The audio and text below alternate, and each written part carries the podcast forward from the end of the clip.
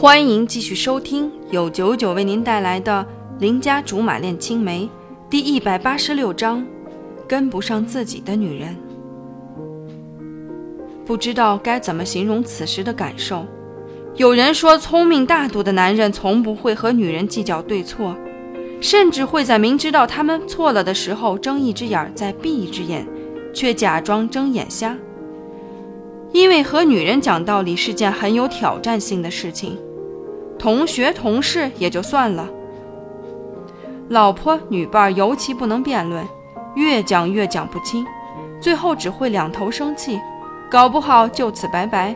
所以他们不讲，从而避免火星撞地球的惨剧。可是，睿智成熟的男人会用另一种方式来解决分歧，他们把问题摆出来，让女人在没有他的保护下，按自己的性子走一遍。要是成功了，皆大欢喜；要是失败了，女人就能从实践里走出真知来。这叫欲擒故纵，磨难教育。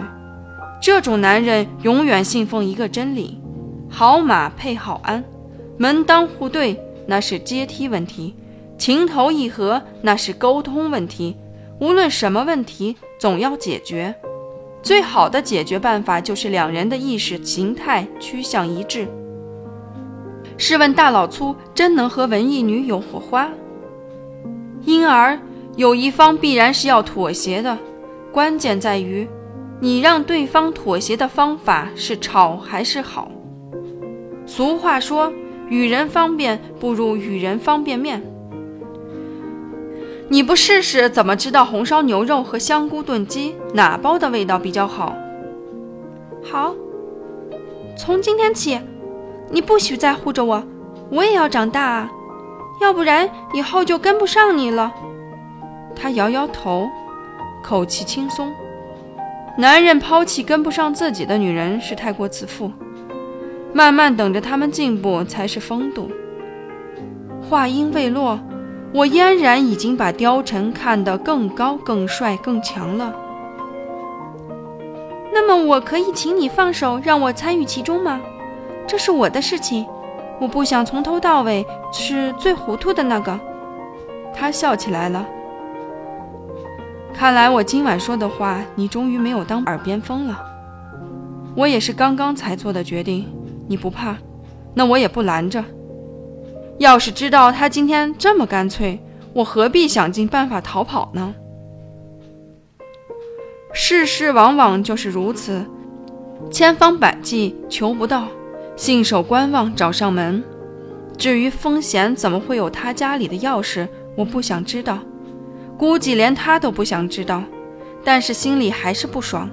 我提醒他：“没事儿，换把锁吧，回头记得给我把新钥匙。”他仿佛听出了我是吃醋的意思，噗一声笑了，居然还笑得出来。不过想想我那些乱七八糟的照片，他也全看过，到现在都没跟我生气，是的，多有自信啊！那件事情真的对不起，我也不想的。尽管如此，我觉得诚心诚意的跟他道歉还是很有必要的。哪里晓得他好像根本就不在乎似的，闲云野鹤地说：“如果我相信，现在就不会出现。我只是好像那些人黔驴技穷到了如此地步，想想都好笑。你不怕他们还有后招吗？”他不以为然。如果歪门邪道就能得到想要的，那谁还走正途？不过是些小孩子过家家的套路。可怜可笑，况且，他顿了顿。我貂蝉看上的人是那么容易就被打垮的吗？当然不是，感觉像是立了军令状一样。不管前面是豺狼虎豹还是芙蓉凤姐，能奈我何？